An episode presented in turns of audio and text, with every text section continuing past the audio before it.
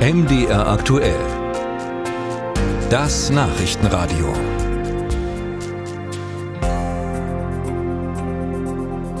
Ja, das berühmte Aus des Verbrennermotors in der EU für neu zugelassene Wagen ab 2035. Es galt im Grunde schon als beschlossen. Heute sollten die EU-Staaten das eigentlich festzurren. Aber die FDP in Deutschland, die macht da nicht mit. Die Abstimmung wurde deshalb auf unbestimmte Zeit verschoben. Auch die Kabinettsklausur in Meseberg hat daran erstmal nichts geändert. Die FDP will, dass auch nach 2035 Autos zugelassen werden dürfen, die mit klimaneutralen synthetischen Kraftstoffen betrieben werden. Und das ist in dem jetzigen Gesetzespaket eben so nicht verankert, wie es die FDP gerne hätte. Bei der ganzen Diskussion stellt sich aber schon auch die Frage, planen eigentlich die Autohersteller mit E-Fuels? Darüber reden wir gleich mit Simon Schütz, Sprecher beim Verband der Automobilindustrie. Vorher, damit wir alle auf einem Stand sind, mal eine kurze Erklärung, was E-Fuels eigentlich sind.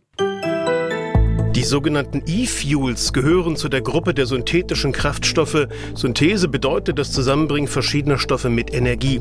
Nach gescheiterten Experimenten versucht man es jetzt mit Wasser, zerlegt es mit einem sogenannten Elektrolyseur, einem Stoffumwandler, in seine Bestandteile Sauerstoff und Wasserstoff.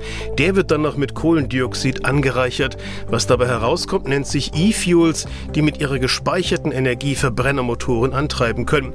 Großer Vorteil, das gespeicherte Kohlendioxid entweicht wieder in der gleichen Menge, wie es aufgenommen wurde. Und das macht E-Fuels klimaneutral, wenn sie zuvor mit regenerativer Energie erzeugt worden sind. Auch die Rußbelastung ist geringer. Hinzu kommt, dass zum Tanken theoretisch das bisherige Tankstellennetz genutzt werden kann, womit wir bei den Nachteilen wären. Der Gesamtwirkungsgrad eines Autos, das mit E-Fuels fährt, wird zwischen 20 und 30 Prozent angegeben. Der Rest der Energie geht als Abwärme an die Umwelt. Aber hofft die Automobilindustrie trotzdem auf diese Art des Treibstoffs oder ist ohnehin schon alles auf E-Mobilität, also batteriebetriebene Fahrzeuge, eingestellt? Darüber reden wir jetzt hier bei MDR aktuell mit Simon Schütz, Sprecher des Verbandes der Automobilindustrie, kurz VDA. Herr Schütz, ich grüße Sie. Guten Morgen.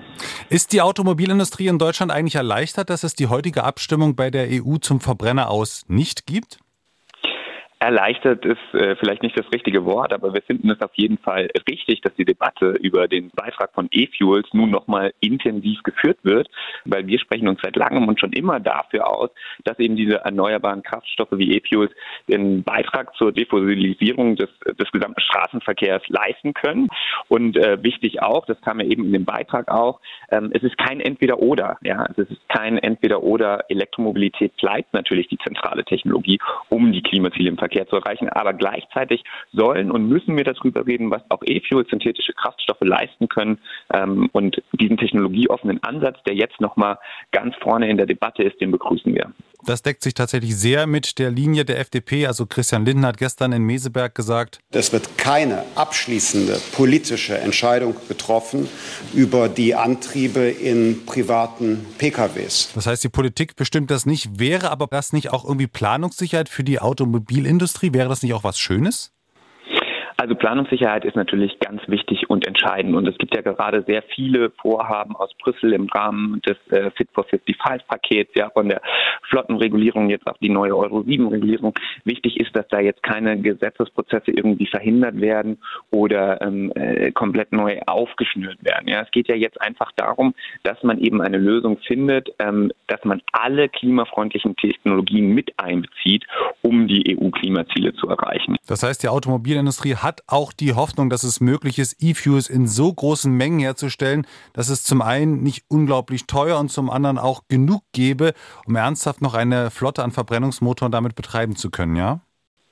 Im Endeffekt, Sie sagen es ja selbst, ist das aktuell noch eine Sache äh, mit den E-Fuels, dass sie natürlich sehr teuer sind. Ja, aber wie bei allen Dingen, die noch relativ neu sind, ähm, kommt natürlich äh, ein, ein billigerer Preis, so dass das die Verbraucher, Verbraucherinnen und Verbraucher auch wirklich sich leisten können mit einer Massenproduktion. Ja, und auch hier gilt natürlich, äh, wir sprachen eben von Planungssicherheit, wenn natürlich Unternehmen und Investoren wissen, dass man auch auf diese Lösung setzen kann, ermutigt man natürlich auch zu investieren. Und wenn man jetzt wirklich sagt, E-Fuels bekommen diese Bedeutung, dann muss man genauso auch schauen, okay, E-Fuels haben einen enormen Energiebedarf in der Produktion. Wie können wir das am besten managen? Mit Energiepartnerschaften beispielsweise in Afrika, wo man eben sehr viel von dieser Energie hat, die man nutzen könnte, mit großen Solarfeldern beispielsweise, um dort eben die E-Fuels mit zu produzieren und sie dann hier zu verwenden und ähm, damit gerade auch für die ganzen Fahrzeuge im Bestand, ja, ich sage mal, es gibt 1,5 Milliarden Fahrzeuge weltweit, ähm, wo man diese Technologie eben auch in Zukunft potenziell nutzen könnte. Aber nehmen Sie uns noch mal mit, Herr Schütz, warum ist diese Technologieoffenheit wirklich so wichtig? Weil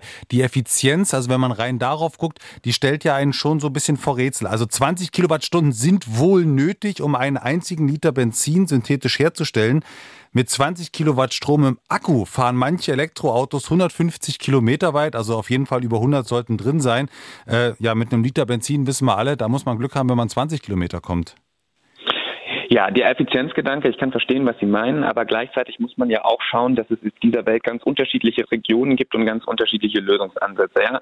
Ich sagte ja eben schon mal, es ist kein Entweder-Oder. Elektromobilität gerade in Europa äh, bleibt, äh, ist und bleibt die zentrale Technologie, aber es gibt ja auch Märkte außerhalb von Europa. Ja. Es gibt einen globalen Markt und es gibt auch Gebiete in dieser Welt, äh, in denen sich die Elektromobilität so schnell nicht durchsetzen wird und nicht so schnell durchsetzen kann. Und die gilt es ja auch zu bedienen. Ja. Und gerade auch, wie ich eben schon sagte, den Bestand Nutzfahrzeuge, die eben äh, mit 1,5 Milliarden Fahrzeugen weltweit einen ganz enormen äh, Beitrag leisten können und müssen. Ja, die müssen wir ja einbeziehen beim Erreichen der Klimaziele. Und wenn wir die nicht entsprechend ähm, klimaneutral ausstatten, eben mit E-Fuels, wird es schwierig. Und ich glaube halt, dass man das Potenzial nutzen kann von den Gebieten, wo man eben wirklich sehr viel von erneuerbaren Energien hat. Also dieses Potenzial, wie beispielsweise in Afrika, aber auch Südamerika, diese Energiepartnerschaften jetzt treffen muss und damit die Grundlagen legen kann, ähm, für, für E-Fuels und die mit äh, letztlich dann auch für die Erreichung der Klimaziele einsetzen kann.